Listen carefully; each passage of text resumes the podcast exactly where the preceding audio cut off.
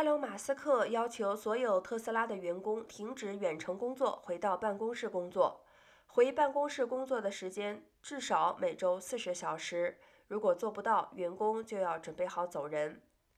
跟其他公司一样，自2020年新冠疫情以来，特斯拉也允许可以远程工作的岗位远程工作。而随着疫情的减缓，很多公司开始重新评估远程工作政策。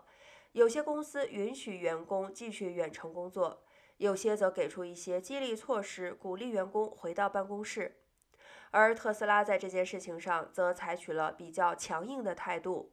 CEO 埃隆·马斯克昨天发出了一系列的邮件，要求员工回到办公室，不然就走人。